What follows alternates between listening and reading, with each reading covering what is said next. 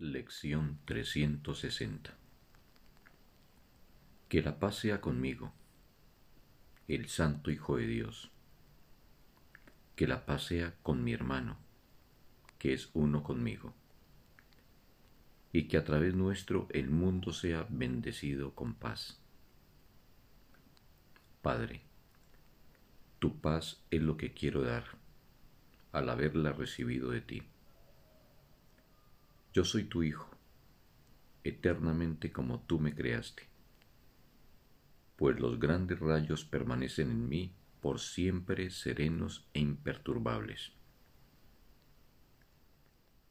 Quiero llegar a ellos en silencio y con certeza, pues en ninguna otra parte se puede hallar certeza.